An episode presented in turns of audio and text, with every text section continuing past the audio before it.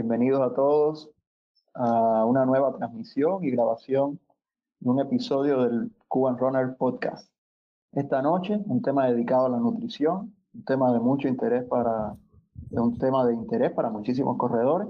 En esta oportunidad contaremos con la participación especial de Robert Williams Medina, estudiante de quinto año de la licenciatura en nutrición de la Universidad de Ciencias Médicas de La Habana y además alumno ayudante del Departamento de Nutrición de la Facultad de Tecnología de la Salud en Generalidades Alimentarias y Nutrición Básica. Robert, además de estudiante de nutrición, le gusta correr, ha participado en algunas carreras, practica deportes también como el CrossFit y tiene un canal en YouTube llamado Las Leyes de la Nutrición, en el cual también divulga parte de sus conocimientos sobre temas de nutrición. De esto y mucho más estaremos hablando esta noche, así como también de varias preguntas que, muchos cubanos fueron dejando ahí en la, en la publicación con la idea de que Robert pueda responder. Pero antes de pasar a eso, bueno, quisiera darle las buenas noches a Robert. Buenas noches, Robert. Buenas noches, eh, muchísimas eh, gracias por la invitación y bueno, nada, encantado aquí de, de compartir con, con, la comunidad y bueno, con las personas que nos están escuchando con unos temas que son de interés.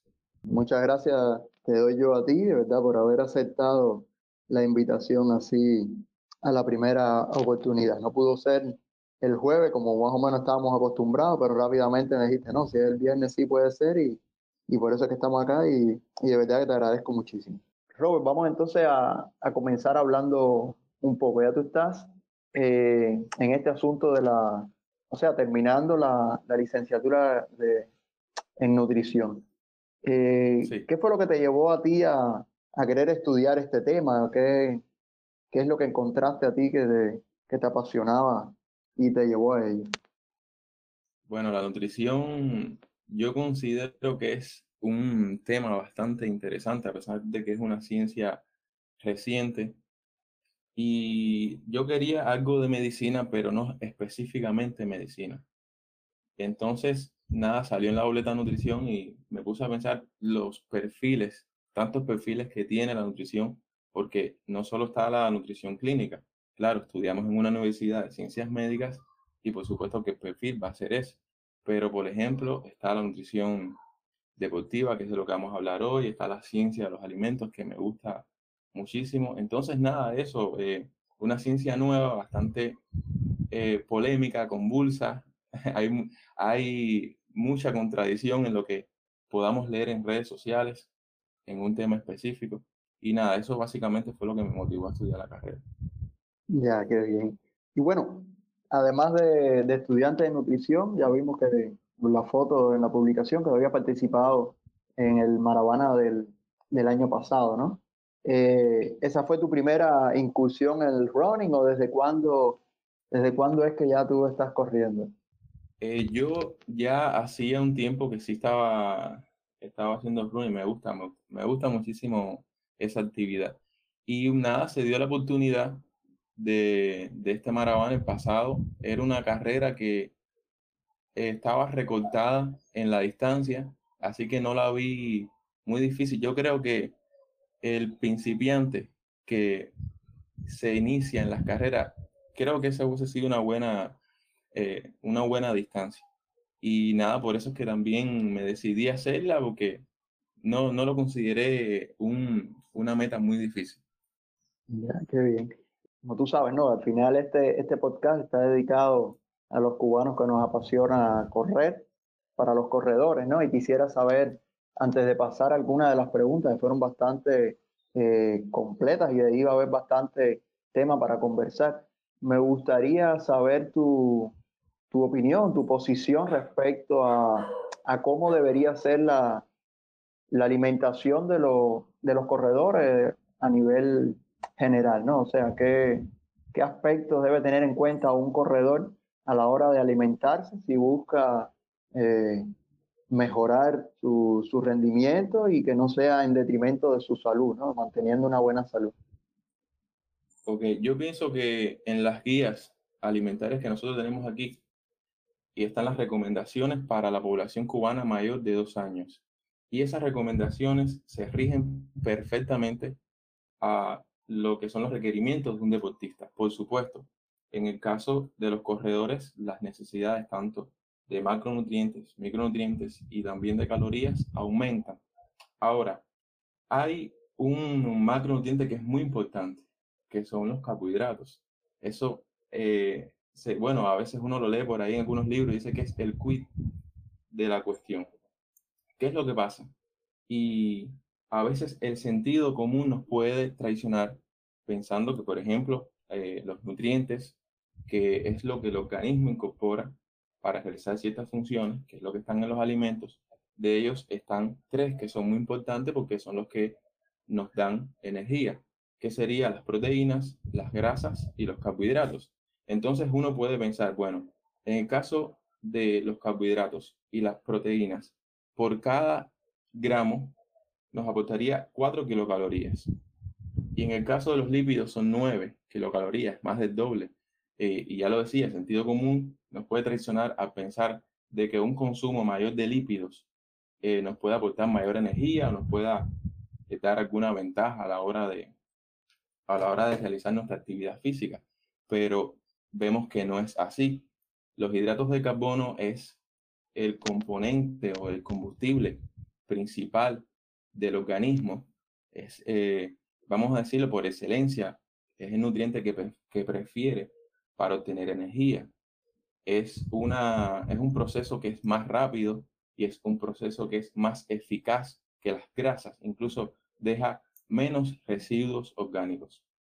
Y bueno, es tan así que eh, nosotros podemos almacenar eh, lo que sería el producto final de la, de la digestión de los carbohidratos, que es la glucosa, nosotros podemos almacenar en nuestro organismo a partir del glucógeno. Se estima que en el hígado podemos eh, almacenar de, de, 80 gramos a 100 gramos y en el músculo hasta 400 gramos. Claro, eso varía. Eso varía con, con, en las personas. Si una persona tiene más masa muscular, por supuesto que, que tiende a almacenar más glucógeno. Y también estaría en torno de los 15 gramos por cada, por cada kilo. Entonces, el organismo emplea, ya lo estaba diciendo primordialmente, los carbohidratos para, para, eh, para obtener energía. De ahí la importancia de que en la dieta sea mayor. Ahora, en la población en la población, eh, vamos a decir, convencional, se plantea que es bueno de todas las, es decir, que sería lo ideal que de todas las kilocalorías que se consumen en el día, aportaran entre un 55 a un 65% de carbohidratos, un, de un 25 a un 30 de lípidos y ya los restantes serían las proteínas, de un 15 eh, a un 20%, 10, 15, 20%. Y eh, nada, esto también se aplica para nosotros que, que corremos. Ah, que aumenta más, por supuesto. Estamos haciendo una actividad que aumenta muchísimo el nivel de actividad física. Los requerimientos de energía serían superiores y por eso la cantidad de estos macronutrientes que nosotros consumimos también serían superiores. Ya, eh, déjame preguntarte, porque tú decías que los carbohidratos dejan menos residuos orgánicos, si no me equivoco. Eh, me imagino que, bueno, que dejan menos que, que, los lípidos. Eso tiene algo que ver con cuando uno dice, no, que se me acumularon las grasitas, que la barriga, que tengo las grasas, eso, o eso no tiene nada que ver. A ver, ¿qué es, qué es lo que pasa? Que el organismo, eh, es lo que te estaba explicando, tiene métodos de almacenamiento para necesitar esa energía en un momento predeterminado y sobre todo la actividad que nosotros hacemos que es de resistencia, que es realizar una actividad eh, vaya, con una intensidad dada durante un tiempo determinado. Entonces, eh, ya te estaba diciendo el primer recurso que toma, pero también está, pero el consumo de lípidos nos hace acumular eh, grasa corporal y eso no es bueno en el caso sobre todo de nosotros para la actividad que nosotros realizamos. Eso disminuye muchísimo el rendimiento. Yo creo que, yo creo que es un hecho que está hasta además que yo lo diga. Ya. Eh, y déjame preguntarte, tiene algo que ver, este asunto de, también le dicen cuando estás entrenando, ¿ah? que llega un momento en el que empiezas a quemar las grasas, eh, es cierto, eh, uno comienza sacando la energía entonces de los carbohidratos y llega un punto en el que eh, llega realmente a, utilizar las reservas de, de, grasa. Claro, por supuesto, el organismo hasta, es decir, tiene unas reservas de glucógeno, pero hasta cierto punto. Es hasta cierto punto. Ya cuando se ha terminado, de hecho, es interesante lo que estaban hablando la otra vez en el grupo, que es el umbral del lactato, y también tiene mucho que ver con, con esto. Ya el organismo empieza a sacar energía de, de otras partes, como puede ser la reserva de, de, masa grasa, incluso hasta del mismo músculo. El organismo puede llegar a, a obtener energía. Así que sí, por supuesto, sí tiene que ver. Ya, perfecto. Eh, déjame ir para entonces algunas alguna de las preguntas que, que nos fueron dejando por acá. Eh, la primera de ellas la envió Alejandro Rodríguez Revilla y él dice lo siguiente. Eh, cada cual tiene su ritual antes de una carrera. En el calentamiento, por ejemplo, unos corren, otros estiran y algunos solo esperan el silbato de la arrancada. Pero antes de llegar a ese punto, ¿se debe o no comer antes de una carrera? ¿Y con qué tiempo de antelación? ¿Y qué alimentos son los más adecuados? Bueno, aquí ya tú hablaste más o menos los alimentos más adecuados pero las otras preguntas, aunque bueno, también aquí sería qué alimentos serían los más adecuados justo antes de una carrera, ¿no? Porque eh, dependiendo de cuáles van a ser mejor asimilados por el organismo. Entonces, repito, ¿no? ¿Se debe o no comer antes de una carrera? ¿Con qué tiempo de antelación y cuáles serían esos alimentos? Ajá, ok. A ver, eso dependería mucho del tiempo que nosotros tengamos. Por ejemplo, si tenemos eh, más de tres horas, cuatro horas, sí se recomienda comer eh, como nosotros los cubanos conocemos como comida. Ah, por supuesto, no una comida copiosa. Hay que evitar alimentos que sean pesados. Te puedo poner el ejemplo clásico de las legumbres. Eso hay que evitarlo. Las comidas que son muy condimentadas. Y hay que hacer énfasis en los carbohidratos. Hay que hacer énfasis en los carbohidratos. Las proteínas las, las podemos mantener, pero también hay que reducir un poquitico las grasas. Esto nos va a evitar que después ocurra algún corte de digestión y tal. Ahora, si lo que nos queda es una hora, una hora y media, hasta una hora lo podemos dejar, no se recomienda consumir sólidos. Lo más recomendable es consumir líquidos, que puede ser jugo, puede ser, eh, puede ser yogur, puede ser alguna papilla de cereal, porque ya lo estaba diciendo, tenemos que evitar eh, los cortes de digestión. Y bueno, nada, hay muchas cosas que se pueden decir de esto, porque también influye el factor psicológico. Hay personas que tienen cierto nerviosismo que es perfectamente entendible después de estar preparando durante un tiempo considerable para una carrera. Eh, puedes estar nervioso y hay quien dice, no, yo como algo y yo sé que no lo voy a digerir o me va a sentar mal. Y hay quien va en ayunas y hay quien tiene, al igual que los ritos para calentar o no, hay quien también tiene ritos de no comer. Y eso antes se tiene que considerar en el entrenamiento, porque, por supuesto, cuando uno ya va a la carrera, cuando uno va a competir, no es el momento de, probar nada. Entonces, ahí por ahí. que ¿Se me quedó alguna pregunta de las que fueron tres? Eh, creo que sería, bueno, ¿con qué tiempo de antelación? Hay que tener eso en cuenta, más o menos. Depende de la cantidad que uno ingiera, el tiempo que tiene que dar entre el comer y el, arrancar y salir corriendo. No, no, ya, ya lo decía, ya lo decía.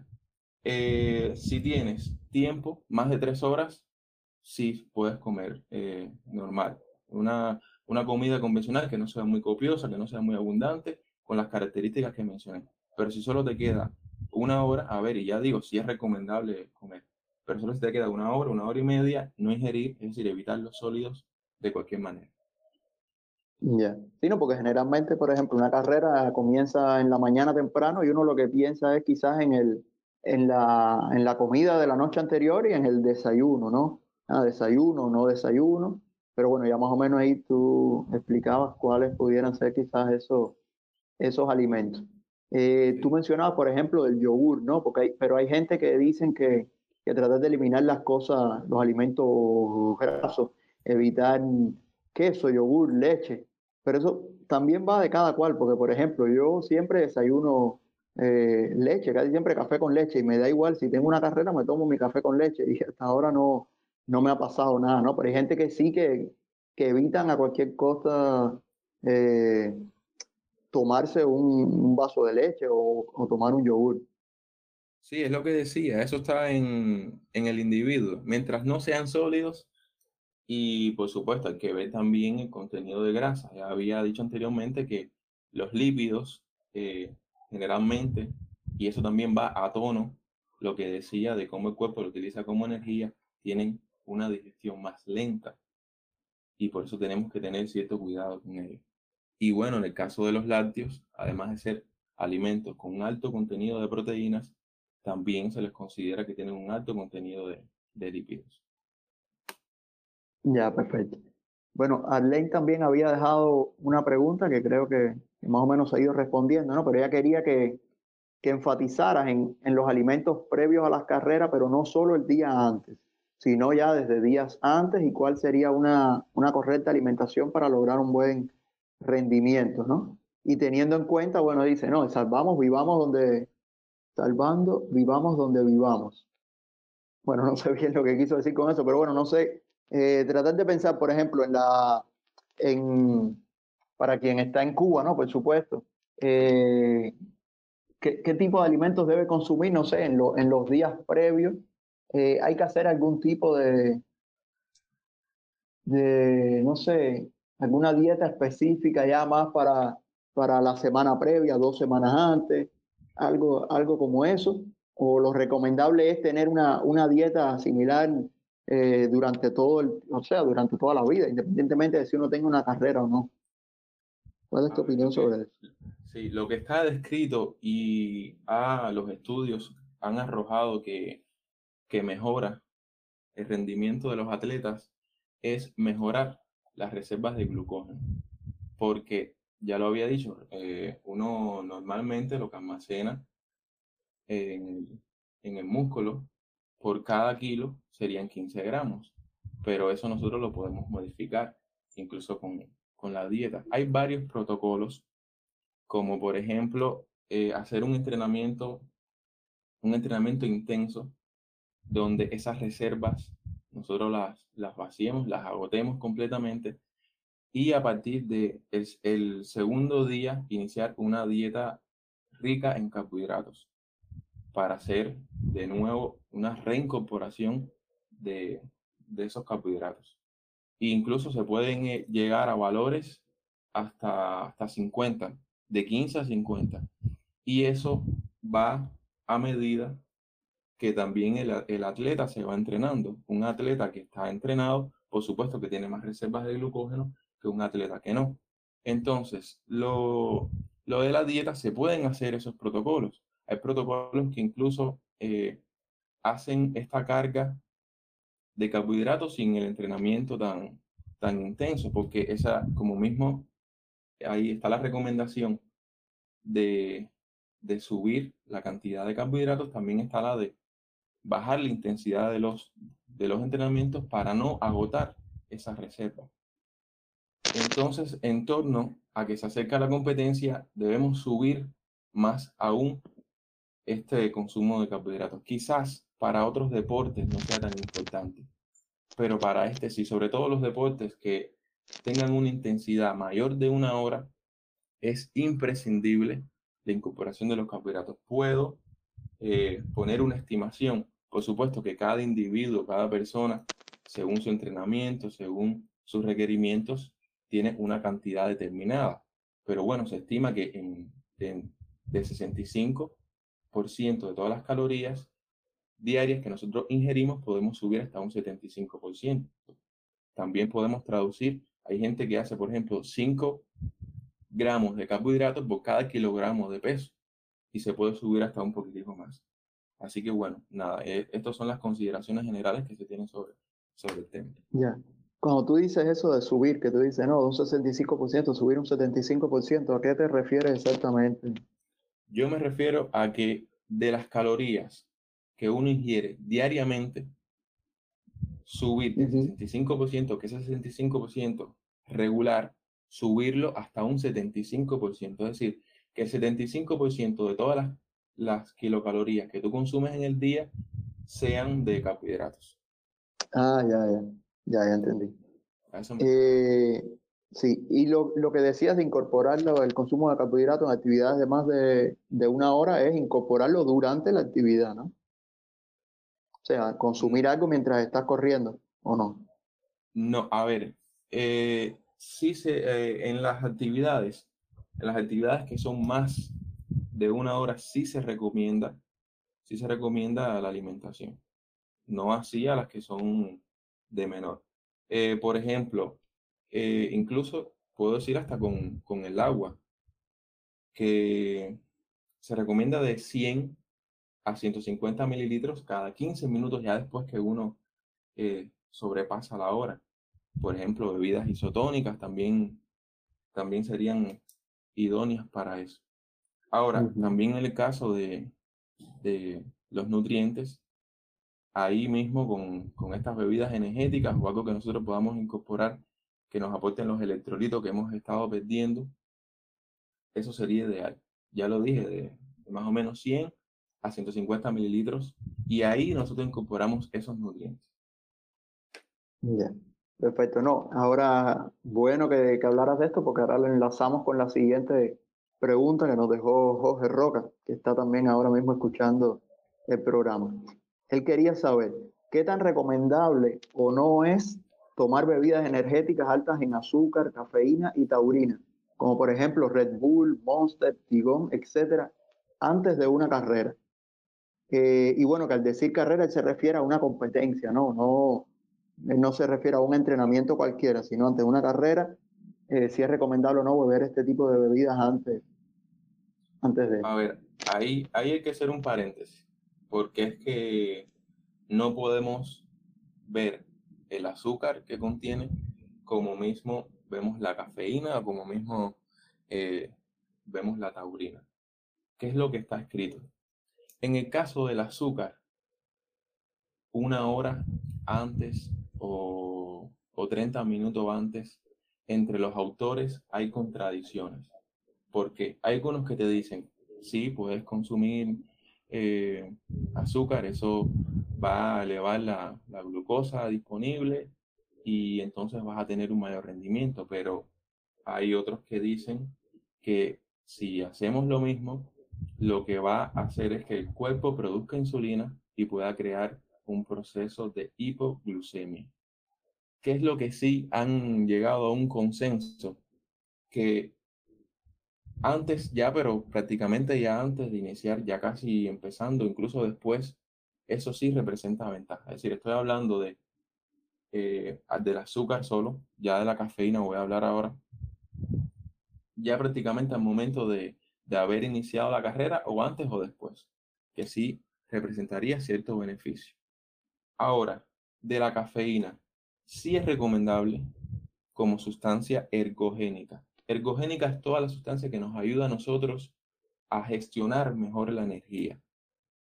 Y bueno, se dice que 30, 45 minutos, incluso hasta una hora antes de nosotros comenzar la actividad, sí es bueno tomar cafeína y va en torno de los 2 a 3 miligramos por, por cada 100 mililitros que nosotros tomemos. A ver, pongo, pongo un ejemplo para, para ponerlo en contexto, porque en algunos lugares vamos a encontrar eh, hasta 6, hasta 6 gramos por kilogramo de peso. Perdón, había dicho mililitros porque estoy pensando en lo que lleva la taza. Y es lo que iba a decir ahora mismo. En un video que nosotros hicimos las leyes de la nutrición, nosotros establecimos que la cantidad máxima de cafeína que uno puede incorporar al organismo sin que presente ningún daño para la salud oscila en torno a los 400 miligramos a los 500. ¿Qué es lo que pasa? Que si tú le haces el cálculo a un atleta de 6 miligramos de cafeína por cada kilogramo de peso, estamos hablando que nos darían eh, un atleta de unos 70 kilos por ahí, no estoy sacando cálculos, pero 300, 300 algo, ¿no? Pero no es recomendable incorporar más de 200 miligramos de cafeína en una sola dosis. Yo estuve revisando y estas bebidas, eh, las Red Bull, eh, lo que traen son 100, 100 miligramos de cafeína por dosis, que eso es más o menos lo que traería, lo que traería una taza de café expreso. Así que bueno, sí es recomendable eh, la cafeína en torno a unos 30, 45 minutos antes, porque incluso se dice que tiene una vida media de 3 horas. Y bueno, sí, como sustancia ergogénica, sí, sí es muy, sí es recomendable. Pero el efecto de la, de la, cafeína, por ejemplo, a diferencia del, del el carbohidrato, ya tú explicabas, ¿no? Que es una fuente de energía directa, ¿no? Para, para la actividad. Pero la cafeína es otra cosa, ¿no? Tiene otra función dentro del organismo. Es lo que se dice, es sustancia ergogénica, así como se conocen esas sustancias. No es que precisamente eh, en el caso de la cafeína, que nosotros sí obtenemos ATP, adenosintrifosfato, que es la molécula que nos da energía, sino que nos ayuda a gestionar mejor la, la energía y sobre todo en, en ejercicios de alta intensidad como el que nosotros realizamos. Ya.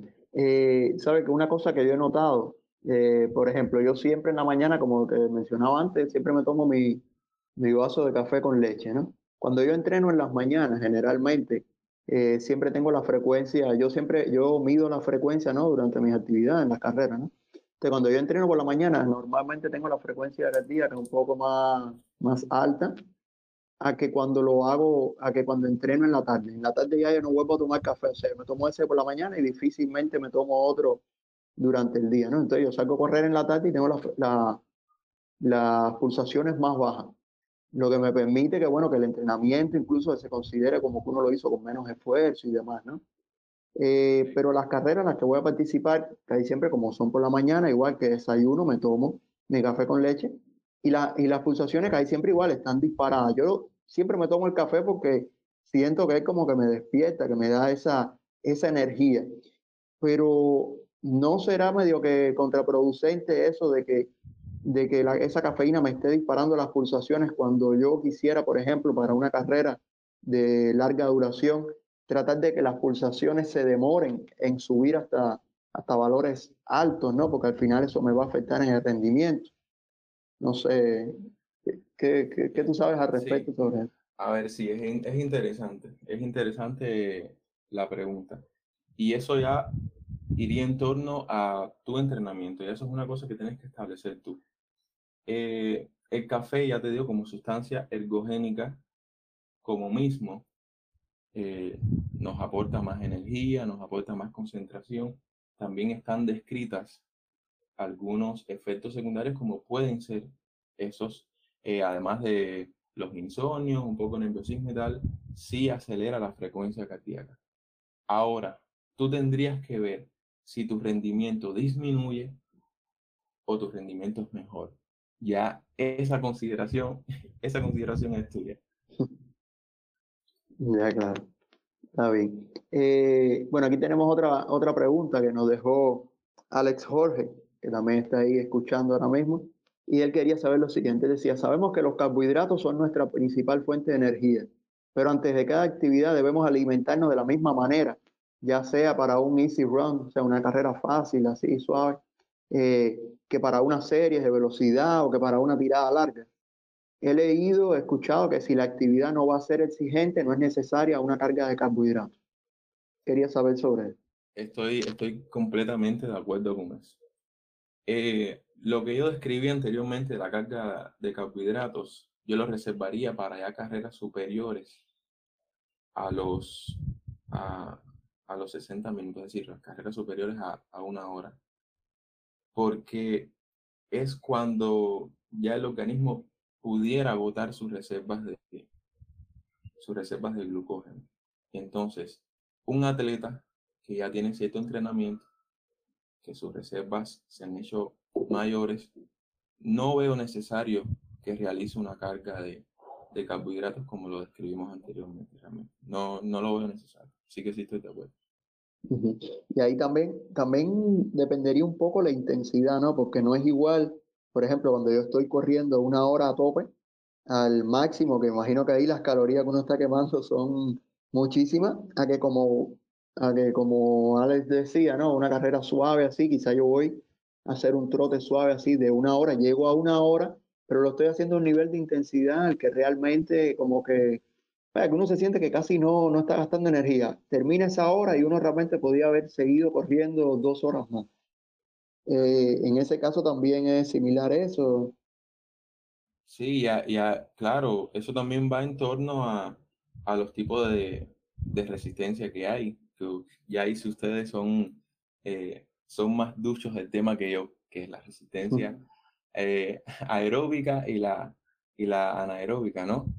Y por supuesto, yo considero que si uno está en fase de easy run, no, no, hay necesario, no es necesario hacer una carga de carbohidratos. No, no, eh, es decir, no le vas a dar al cuerpo tanta exigencia como para agotar tus reservas de glucógeno.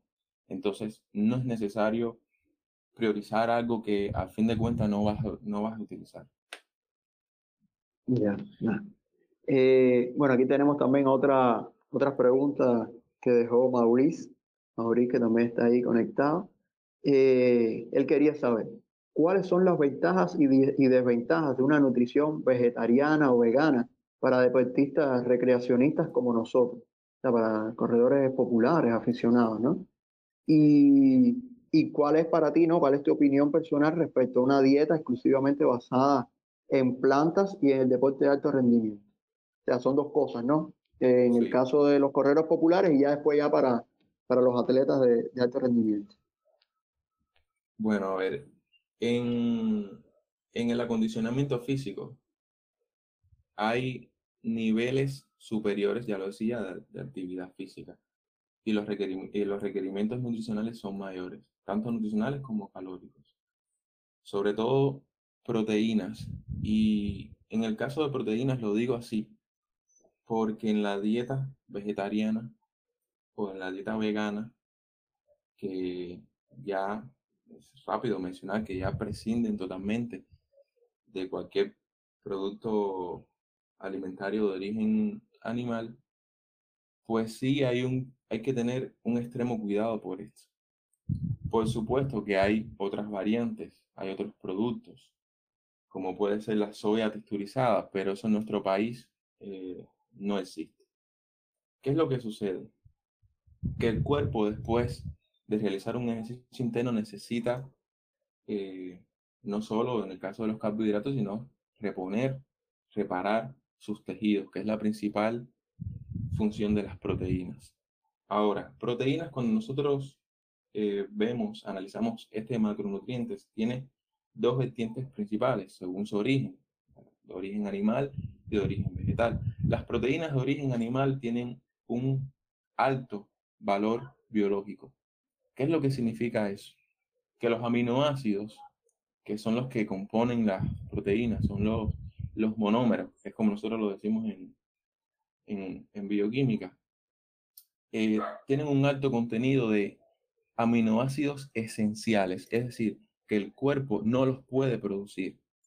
Y no es así en el caso de las vegetales hay bastantes carencias de aminoácidos que es más difícil, sí se logra, no estoy diciendo que no se logra, pero sí es más difícil que se puedan, eh, que se puedan unir la serie de aminoácidos para realizar una proteína de, de alta calidad. Entonces, más en nuestro país y de por sí los deportistas que son vegetarianos y que son veganos necesitan un seguimiento estricto de profesionales que se dedican al sector porque están prescindiendo de muchas cosas. Aquí nosotros tenemos cinco principios para que una dieta sea considerada sana. Y cuando digo una dieta, no estoy diciendo una restricción de alimentos, porque a veces nosotros decimos dietas y hay quien le da por pensar que es una restricción. No, estás a dieta, no. Dieta es todos los alimentos que nosotros consumimos en el día. Eso es una dieta. Tú tienes una dieta, yo tengo una dieta la tuya puede ser más mala, la del otro puede ser más buena, pero bueno, al final todos tenemos dietas. Y bueno, son cinco, son cinco principios.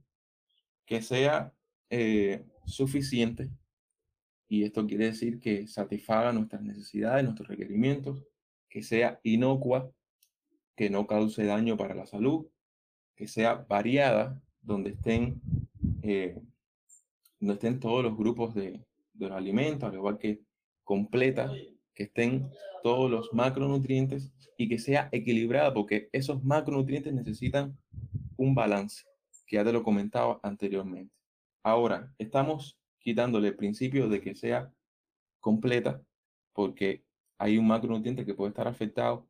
Y te estoy hablando precisamente de macronutrientes. No quiero irme a, por ejemplo, alguna deficiencia de hierro que, que pudiera tener y puede ser un factor ahí importante para la aparición de anemia o incluso vitamina B12, que también eh, las dietas que son vegetarianas y las dietas que son veganas carecen de esta vitamina, entonces necesitaría ir a la suplementación. Entonces, esas son las desventajas principales. Es posible, sí es posible, no digo que no es posible, pero el rigor y el seguimiento es mayor y las condiciones y los recursos para llegar a hacerla y que te funcione y que sea una, una dieta que sea sostenible, que puedas llevar a cabo durante un tiempo determinado, eh, es mayor.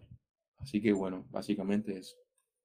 Ya, pero bueno, entonces por lo que explicabas es más bien por la, por la falta quizás de algunos alimentos específicos, como este que hablaba de la soya, ¿cómo dijiste? Soya. Soya texturizada. La soya texturizada, ¿no? Y quizás otro que también quizás uno dijera, no, no sé, lo, eh, el garbanzo o tales vegetales, no sé, que uno quisiera tener a disposición, eh, el brócoli, el, el, no sé, berro, eh, espinaca y demás, no sé, vegetales de estos que quizás tienen más... Sí, es el ejemplo que puse porque es el que más se utiliza para para tratar de que las proteínas que no, que no tenemos mediante los productos animales, pues tratar de intercambiar con eso. La soya texturizada, sobre todo en atletas, es de los, de los productos que más, que más se utilizan porque la, la soya sí tiene una proteína de un alto valor biológico. Por ponerte un ejemplo, la proteína que más alto valor biológico, es decir, que todos los aminoácidos son eh, realmente necesarios para nosotros, que no podemos producir, es la ovoalbúmina, que es la, la, proteína del huevo. Por eso es que, que, que es tan importante el huevo, se, se dice, ¿no? Y es una de las proteínas que más eh, alto valor biológico tiene. Ya, perfecto. Eh, Oye, que, te quisiera preguntar entonces también, aprovechando que ya Maurice hizo esta pregunta de, de los corredores que son veganos, vegetarianos, existen también otra, otras tendencias eh, de las que ya yo también he oído hablar, como por ejemplo la dieta cetogénica o la dieta eh, low carb, low carb, ¿no? que serían bajas en, en carbohidratos, tratando de reducirlos al, al máximo, ¿no? Y lo he visto eh, en corredores, ¿no? Que han experimentado esto y, y hablan de, de, sus beneficios, ¿no? Siempre, por supuesto, uno siempre va a, a defender, ¿no? La, la, la, tendencia que está siguiendo, ¿no? Y quizás muchas veces también se demuestra con, lo, con los resultados que, obtiene la persona y se da cuenta que realmente existe una, una, una, una evolución, ¿no? En cuanto a su en cuanto a su rendimiento, de que logra mejorar sus marcas y demás. Eh, ¿Qué pudieras tú hablarme de, esta, de, esas, de estas otras tendencias? ¿Sabes algo al respecto de si realmente eh, puede traernos beneficios o si van a ser más las desventajas que las ventajas que vamos a tener? Siguiendo, por ejemplo, para comenzar, con una dieta baja en carbohidratos. Ya tú me decías que los carbohidratos son la fuente esencial de, de energía para, bueno, para cualquier actividad, ¿no? Pero nosotros que queremos correr, en el caso de correr, eh, tratar de correr con un organismo en el cual hay una poca, pocas reservas de carbohidratos. ¿Cómo, ¿Cómo se explica eso entonces? Bueno, a ver, eh, hay muchas tendencias que, que marcan momentos. Yo hacía algún tiempo le preguntaba a algún profesor sobre algunas de estas, profes, ¿por qué esto? ¿Por qué lo otro? Mira lo que dice esta dieta. Y él me decía lo siguiente, la nutrición, si uno la pone a analizar desde un punto de vista frío, no hay muchos cambios. Es decir, tú hoy me puedes preguntar cuáles son tus requerimientos y yo te voy a decir, mira, son estos, tienes que ingerir esto, lo otro. Me lo vas a preguntar de aquí a dos años y te voy a decir lo mismo. Entonces, como en la moda, a veces surgen estas escuelas o, o estas tendencias que pueden representar un gran alcance, pero sí tienen muy poca evidencia científica. Porque, por ejemplo, en la misma dieta de, reducir los carbohidratos o en la dieta cetogénica, eh, hay que tener un especial cuidado con la, con la acidosis metabólica, porque es lo que te estaba comentando antes, los residuos de nosotros metabolizar lípidos dejan eh, una mayor, eh, un mayor desperdicio orgánico, por decirlo de alguna manera, que con, con la glucosa o con, o con los carbohidratos. De hecho, el cerebro depende de la glucosa. se dice que es un órgano eh, glucosa dependiente y el sistema nervioso central. Entonces, cuando nosotros ponemos a analizar todas estas perspectivas con resultados científicos, con investigaciones, con metadatos y, y, y autores que se dedican al tema, vemos que hay ciertas contradicciones en ciertos puntos. A lo mejor a una persona particular sí le puede funcionar en un deporte específico, pero yo considero, por ejemplo, que en la actividad que nosotros realizamos, sobre todo carreras o actividades físicas que duren más de una hora, no podemos prescindir de los carbohidratos. Es, eh, sería criminal realmente eh, realizar una actividad física de esa intensidad con una reserva de carbohidratos agotada, porque, y bueno, digo más, en, en el grupo, que bueno, también uno se honra de, de hablar ante, ante una comunidad que es bastante ducha del tema. Estaban hablando sobre el umbral del lactato y precisamente eso es una de, de las derivaciones del metabolismo de la glucosa, que cuando se acumula en el organismo de una manera de que ya no lo puede procesar, el deportista pues baja muchísimo el rendimiento, se lo siente. ¿no? Y tú yo creo que puedes hablar un poquitico más de eso. Eh, y es precisamente a partir del metabolismo de la glucosa. Fíjate si es tan importante y, y remarca eh, una atención que no podemos dejar de darle. Esa es mi opinión particular y también desde el punto de vista de los resultados que están avalados y de las cosas que están demostradas. Sí. Eh, yo he escuchado, por ejemplo, que quienes siguen alguno de estos tipos de dietas eh, dicen que, por ejemplo, cuando se pasan para, para, para, esa dieta, por ejemplo, bajan carbohidratos, llega un momento en que así el rendimiento comienza a, a, bajar porque el organismo como que él está acostumbrado a sacar la energía de esos carbohidratos, ¿no? Pero que llega un punto en el que ya el cuerpo entonces empieza a aprender de que tiene que ir en primera instancia a buscar esa energía en otro lugar y entonces es a partir de ahí que ya empieza la, la mejora. Muchas de esas personas, ellos eh, dicen ¿no? que, que, una de las cosas que más notan es el tema de la recuperación, ¿no? que se recupera mucho más fácil. Que antes, por ejemplo, hacían una tirada larga, voy a correr el domingo 20 kilómetros, y después cuando llegaban a la casa, bueno, siempre igual, tenían ese cansancio, ese dolorcito muscular normal después de, de haber corrido una distancia como esta, ¿no? Pero que dicen que ya al, llevar después otro tipo de dieta, como que esa recuperación eh, es mucho más rápida, ¿no? No es que, por supuesto, que no se cansen, claro que se cansan, pero que, que notan que, que se recuperan mejor. Eh, ¿hay, alguna, ¿Hay alguna evidencia sobre eso o esas son de, la, de esas evidencias que tú dices que faltan en la literatura? No, eso sí pudiera tener sentido en torno a lo que te estaba comentando de, del lactato o del ácido láctico este residuo, eh, después que nosotros terminamos nuestra, nuestra actividad, el cuerpo necesita un tiempo para depurarlo. Y incluso se acumula mucho, ya vendrían las contracciones y tal. Pero bueno, viene a partir del metabolismo de la glucosa. Si tú no estás obteniendo tu energía a partir de la glucosa, pues eh, este umbral, eh, por supuesto que, que, es más difícil que, que llegue, pero habría que tener en cuenta muchísimas cosas más. Es una explicación bastante simple y estamos obviando muchas cosas del mismo metabolismo, porque también tenemos que tener en cuenta que nuestro cuerpo lleva mucho tiempo de, desarrollo y lleva muchísimo tiempo evolucionando a partir del metabolismo de la glucosa.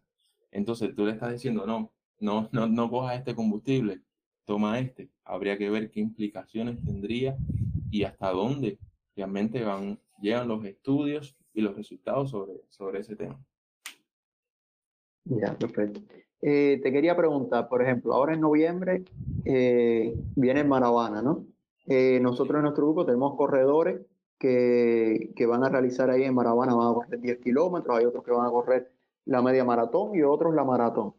si tú tuvieras que, que recomendarle, ¿no? El tipo de, de alimentación que deben tener en cuenta, sobre todo ya en esas semanas que ya se vaya acercando la carrera. ¿Existiría alguna diferencia eh, entre aquel corredor o corredora que va a hacer los 10 kilómetros con aquel que va a hacer los 42? ¿O en teoría deberían eh, comer lo mismo más o menos? ¿Cómo, ¿Cómo es la cosa ahí? ¿Cómo se diferencia eso?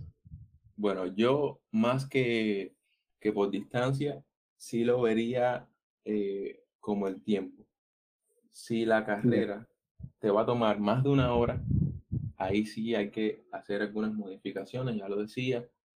Hay que tener más eh, cuidado con los carbohidratos y hacer el periodo de carga. Si la carrera no, no, no te vas a pasar de una hora, que pueden ser 10 kilómetros, eh, no creo necesario que, que realices muchos cambios más allá de quizás poner un poquitico más de carbohidratos y subir un, un poquitico más cuando se está acercando la, la carrera. Son simplemente eso. Ya lo decía con las recomendaciones eh, que también son para la población cubana. Nosotros los corredores también nos podemos guiar por ahí, con la diferencia de que cuando se vaya acercando el evento, ya realizar esos pequeños cambios que yo, que yo mencionaba. Mm. O sea, que en nuestro grupo, quien vaya a correr los 10 kilómetros y el día antes esté poniendo fotos de que se está comiendo tres platos de espagueti, no tiene justificación entonces, Bueno, bueno, el espagueti, el espagueti sí pasa. Mientras no, mientras no esté muy condimentado, mientras no tenga mucha grasa, porque al final el espagueti es una, una buena reserva de, de, carbohidratos. Y bueno, también quería hacer el, el, paréntesis ahí. Eh, carbohidratos eh, tienen dos aristas principales, ¿no? Carbohidratos simples y carbohidratos complejos. En el caso de los carbohidratos simples, eh, sin meterme mucho en la bioquímica, están disacáridos y monosacáridos. Aquí está la glucosa de principal, está la fructosa, que sería el azúcar de las frutas, está la lactosa, que es el azúcar de la leche. Es como decir ya la derivación de los carbohidratos complejos. Carbohidratos complejos tenemos el almidón. El almidón que es como el glucógeno de las plantas. Es donde las plantas almacenan, eh, fíjate, fíjate qué interesante, eh, almacenan su, su, energía. Y hay muchos eh, alimentos que tienen alto contenido de, almidón. Dígase cereales, no estoy hablando de cereales de, de con, con hoyuelas, como se dice, los que venden en la tienda, cereales, estoy hablando de arroz, estoy hablando de, de trigo, estoy hablando de, de, la avena, estoy hablando del centeno, en el caso también viandas, todas las viandas, todos los tubérculos tienen un alto contenido de, de carbohidratos. Por ahí hacían una pregunta de cómo se pudiera, a, decir, algunos alimentos, cómo se pudiera adecuar la alimentación de un corredor a las situaciones actuales. Y, y bueno, cereales, lo que más nosotros necesitamos, que es carbohidratos, y son eh, carbohidratos complejos, almidón, ahí tenemos, pienso yo, para, para escoger no es tan limitante, pienso yo. Ya, perfecto. Y déjame preguntarte, porque esta es una cosa también que siempre tiene cierta, cierto debate. Por ejemplo, si yo tuviera que escoger entre los tubérculos, entre la papa y el boniato, ¿cuál sería más recomendable? Porque yo siempre escuchaba la gente, no, que el boniato, y, y yo entonces como bastante boniato, ¿no? Para, eh, buscando así como sería un carbohidrato bueno, pero entonces hay quien dice que, que si tiene un alto nivel eh, sémico en comparación con la papa normal, no sé, ¿me puede ah, ayudar en ese sentido? A ver, sí, mira, aquí hay dos temas eh, fundamentales en la nutrición. Uno, la biodisponibilidad. La biodisponibilidad es cómo el nutriente sea asimilado por tu organismo. Un ejemplo clásico es que, vamos a decir, 100 miligramos de hierro en un pedazo de, carne, un bistec, son más biodisponibles que el hierro que puedes encontrarte en cualquier vegetal de hoja verde, que también, es decir, 100 miligramos de hierro en, en carnes son más biodisponibles que 100, incluso te puedo decir hasta, hasta 200. Eh, habría que ver qué vegetales de, de hierro en otros. Por eso también es importante en los veganos. Estás prescindiendo de biodisponibilidad. Y otro tema importante también en la nutrición son los antinutrientes. Hay factores o hay sustancias que tienen algunos alimentos que disminuyen su biodisponibilidad. Se dice que la papa y especialmente cuando es expuesta al sol durante algún tiempo, ella, mm, vamos a decir que sintetiza una sustancia que es antinutriente y la hace menos biodisponibles.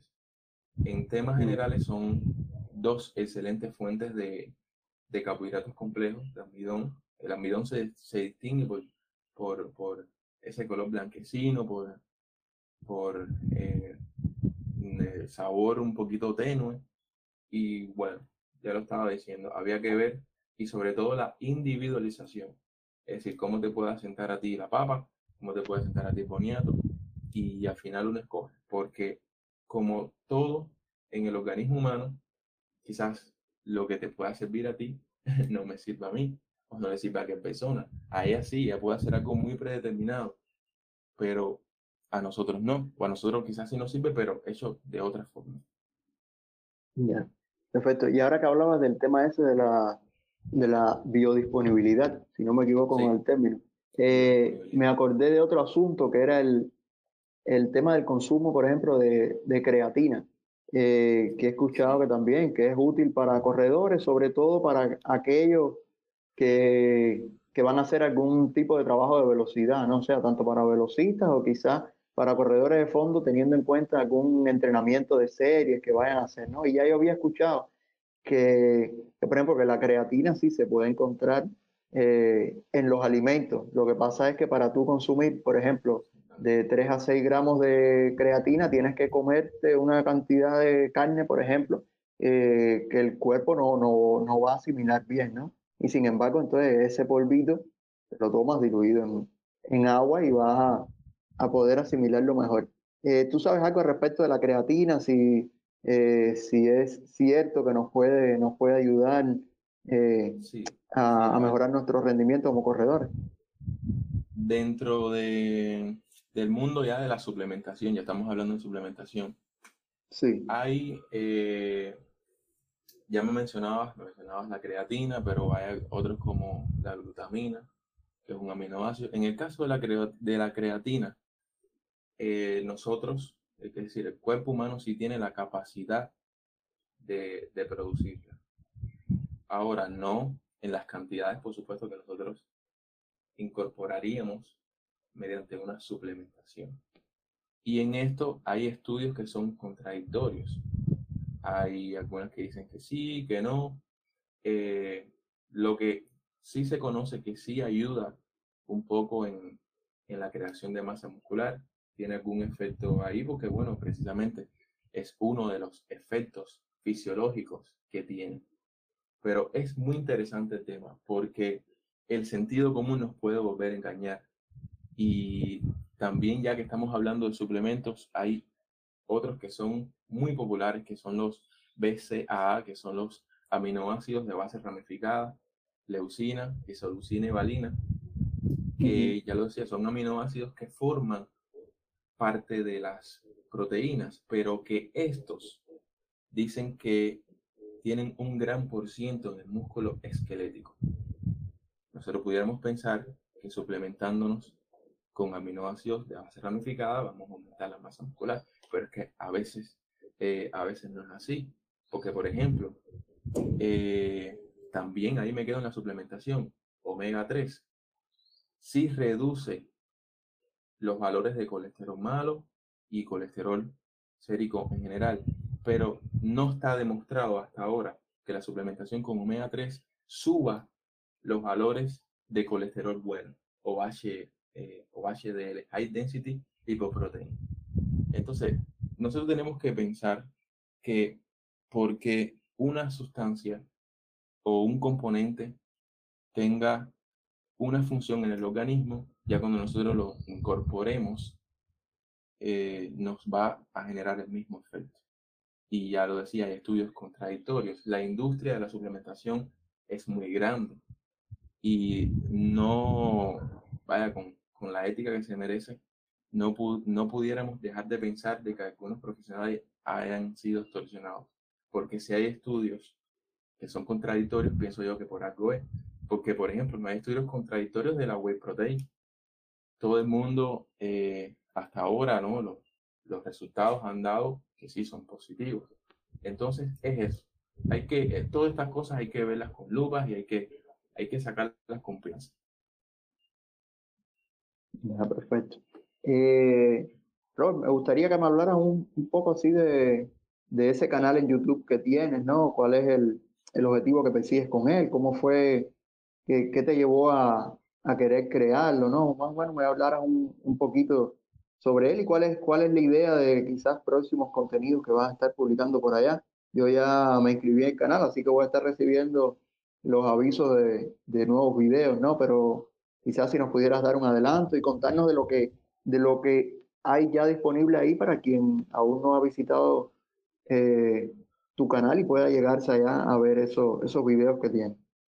Ya, pues, las leyes de la nutrición es un proyecto que nosotros creamos ahí en, en la carrera, que inicialmente nosotros no, no estábamos en redes sociales. Nosotros hacíamos eventos, casi siempre eran mensuales, donde buscábamos eh, explotar un poquitico contenidos que quizás no se, no se daban con la profundidad que, que para nosotros eh, sea, sea idónea. Y básicamente el proyecto va de eso, de hablar de nutrición, pero desde puntos de vista diferentes, desde puntos de vista frescos. Yo recuerdo que nosotros, lo primero, de las, bueno, de las primeras cosas que hicimos fue en, ahí en el departamento, eh, sacamos índice de masa corporal y sacamos por ciento de grasa corporal. ¿Por qué? Porque el porcentaje de grasa corporal eh, se divulga poco y sin embargo es muy importante, sobre todo en la nutrición deportiva, porque cuando un deportista tiene una masa magra, que cuando uno le realiza el cálculo, da por encima, el índice de masa corporal te da con sobrepeso, y no significa que, que padezca obesidad. Y como nosotros sabemos eso mediante el cálculo precisamente del porcentaje de grasa corporal. Entonces, bueno, eh, nosotros en el canal, y ya nació el canal después, llevando estas ideas ya a video para tener un poquitico más de alcance. Y nosotros eh, siempre tratamos de, de, buscar especialistas, tratamos también de colaborar con nutriólogos de otros países, básicamente para esto, para hablar sobre nutrición, para desmentir algunos mitos.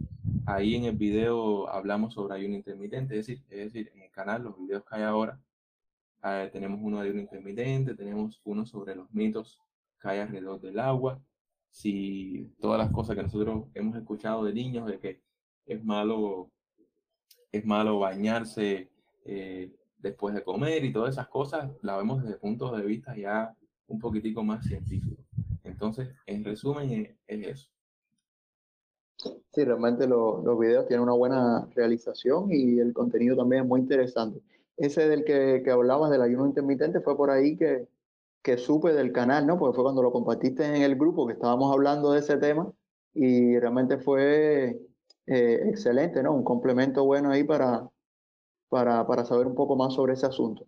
Y, y aprovecho, ¿no? Para, para preguntarte, ¿no? Eh, ¿tiene, ¿Tiene sentido, o sea, se puede llevar esta, esta idea del ayuno intermitente con la carrera y tener un buen rendimiento? ¿O no es aconsejable? ¿O qué tipo de ayuno intermitente eh, pudiera seguir uno para, para, para, para mejorar, ¿no? Como, como corredor.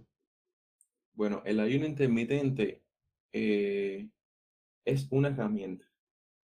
Y es una herramienta destinada, no considero yo, para, para, para deportistas, sobre todo de, de, de, deportes de alta intensidad. Hay mucha restricción de, de calorías ahí.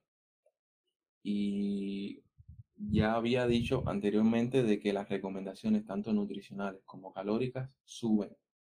El ayuno intermitente es una herramienta que se le puede, eh, se le puede prescribir a una persona que con otros métodos no ha conseguido reducir su peso para llegar a su, a su peso deseable, el que, el que debería llevar según su peso, es decir, según su edad, perdón, según su edad, según eh, según su sexo. Entonces yo realmente no lo recomendaría, estaría contradiciéndome porque hay mucha, mucha, mucha restricción de calorías en el ayuno intermitente y nosotros lo que tenemos es que incorporar más calorías porque nuestra actividad física es muy intensa y le exige al organismo muchísimas, eh, muchísima energía. Perdón. Eh, Perfecto. Oye, me quería, bueno, antes de, te, agradezco muchísimo, ¿no? Por haber respondido hasta acá eh, todas estas inquietudes que teníamos la gente en el grupo, ¿no? Quisiera también aprovechar, aprovechando que hay varios que están conectados, si alguien eh, considera que hay alguna cosa que, quisiera preguntar, puede eh, solicitarlo y, le damos la palabra para, para que pregunte, ¿no? Pero bueno, aprovechar también, como siempre hacemos, enviar un, un, saludo y un agradecimiento a todos los que estuvieron, a todos los que han estado hasta ahora escuchándonos por acá. Está el, el profe Raúl, está Alex Jorge, está Jorge Roca, está también Jenny, Omar también está ahí conectado, Lisette, Sergio Damián, Omar Conde, Martalina y Mauricio. Además de que en otro momento también estuvieron eh, otros conectados indistintamente, ¿no? Recuerdo por acá estuvo eh, Ariel y Harlén, estuvo Marisela también, estuvo Aide. Entonces, bueno, si quienes nos están escuchando, si hay alguna otra cosa que quieran saber, eh, pueden preguntar sin pena. Y si no hay nada, mm, no hay problema. Robert, ¿alguna consideración final que tú quisieras dejarnos, algún consejo, algo que tú crees que, que faltó quizás por, por preguntar y que tú consideras que es importante? y que quisiera decirme. O bueno, pero antes de pasar a la consideración, que Omar parece que quiere preguntar algo. Entonces vamos a darle acá la, la palabra a Omar. Buenas noches, Omar. Buenas noches. Muy, interesante el debate. Quería preguntarle, porque habló específicamente de un suplemento, el whey protein, y yo sé que puede ayudar como recuperante y que se usa para el desarrollo de la masa muscular.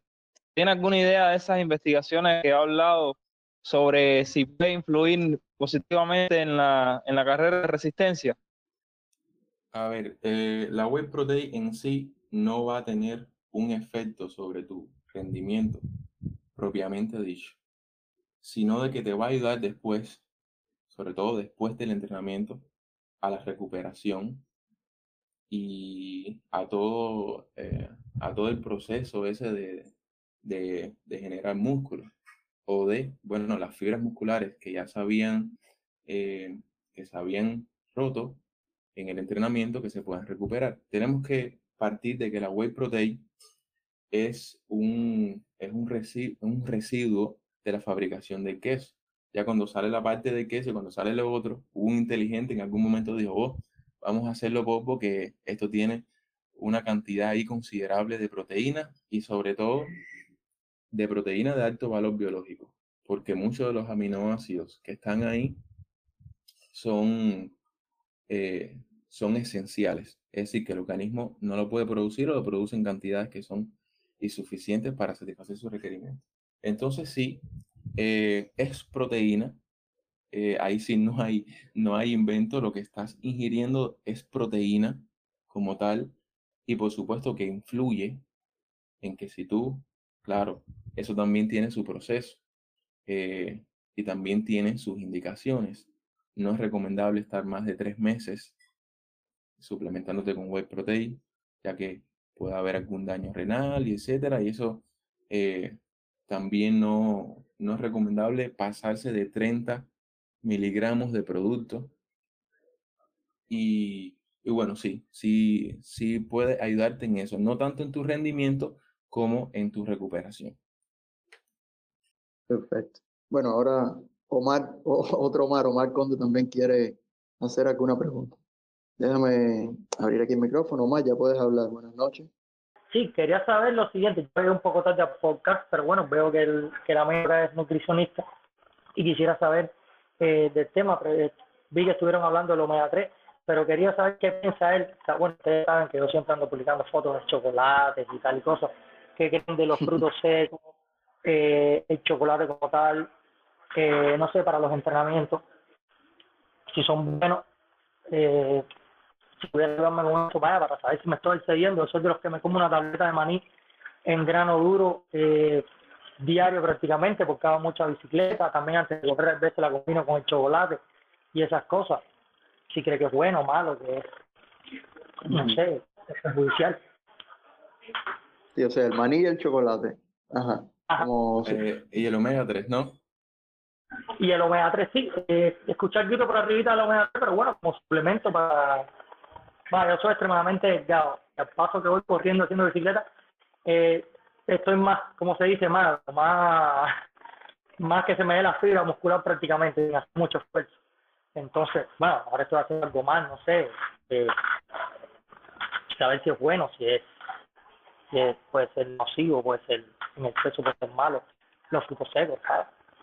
Eh, a ver, al acceso que tiene uno aquí es manillas o es lo que uno más o menos ve con el chocolate cuando aparece y esas cosas. Pero bueno, lo que tengo entendido, los carbohidratos, para las carreras, para la potencia, por la, energía que te aportan. Escuchar algo de la carne, llegué tarde, escuchar algo de la carne, el valor proteico de hierro por arribita, pero no pude absorber todo eh, de momento. Bueno, me encanta la carne cuando lo puedo conseguir, sobre todo la de res. Está difícil, pero también se puede arrojar de nuevo un poco de luz sobre el tema, si no es molesto. Sí, a ver, vamos, voy a empezar por, por el chocolate. A ver, ¿qué es lo, qué, qué es lo que sucede con, con, con el chocolate? Que el porciento de cacao que tiene, y bueno, estoy hablando de los chocolates que usualmente se consumen, no, no de chocolate eh, negro puro, ¿no? Eh, es tan ínfimo y la cantidad de azúcar que tiene es tan, tan grande que en el deporte yo creo que sería más perjudicial que beneficioso, simplemente por eso. Hay una cantidad de, porque ya lo estaba diciendo, carbohidratos, pero tenemos que irnos a, a los complejos, eh, que son de, de, una asociación un poco más lenta y tal.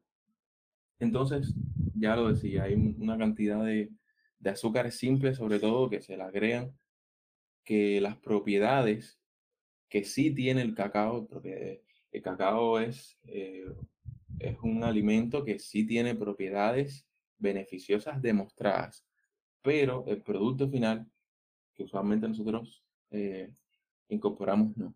Ahora, sí eh, es interesante esto porque creo que he hablado de la división de todos los macronutrientes, pero no he hecho casi énfasis en las grasas. Y es que sí hay grasas que son beneficiosas.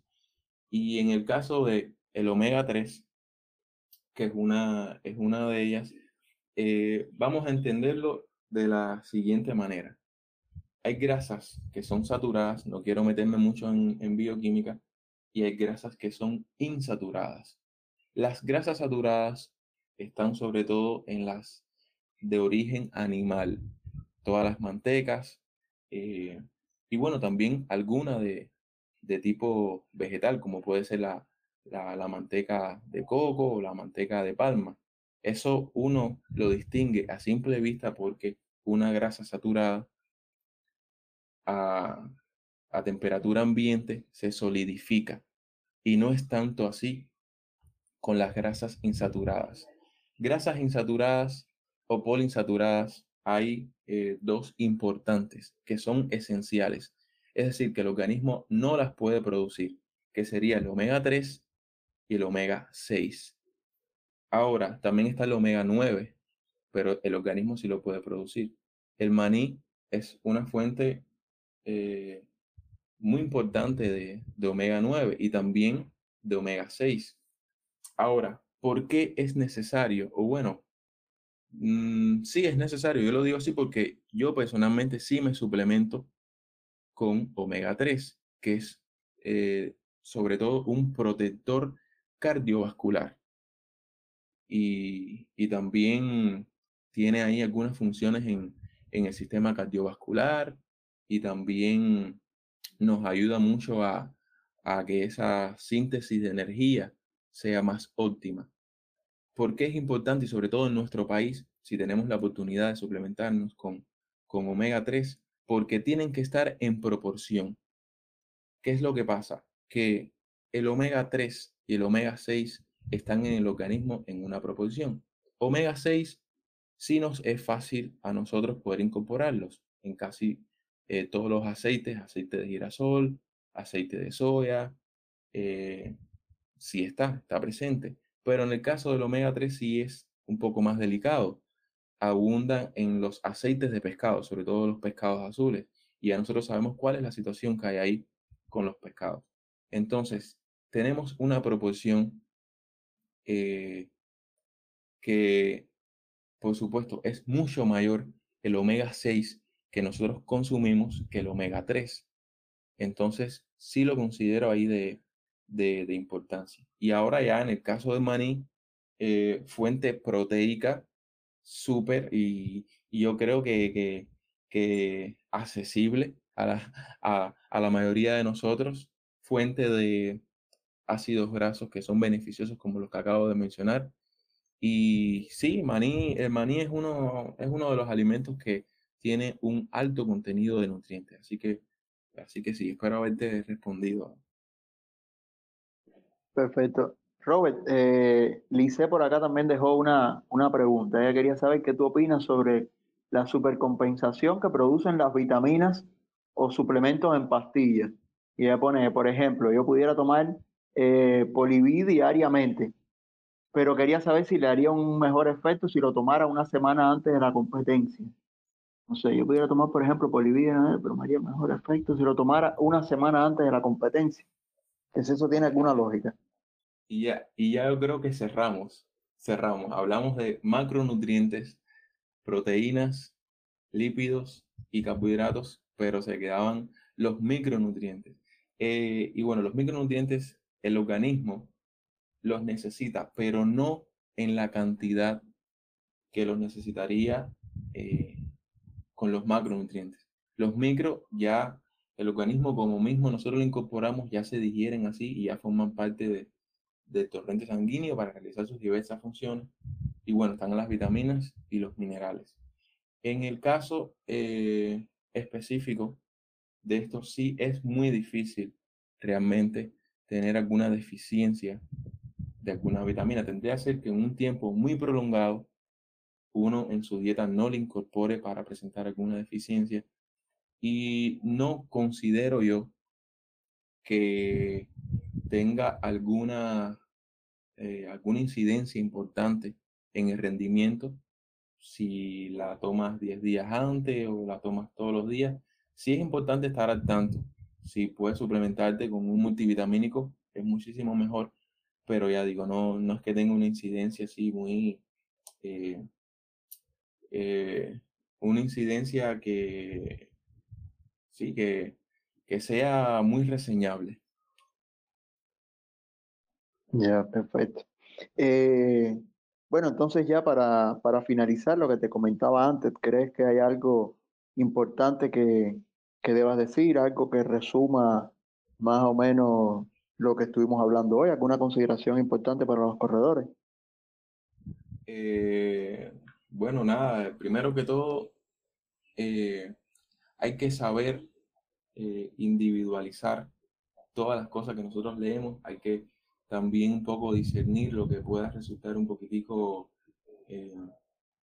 un poquitico engañoso o un, o un titular que esté ahí simplemente para llamar la atención, porque es que desgraciadamente en el mundo de la nutrición está ese fenómeno.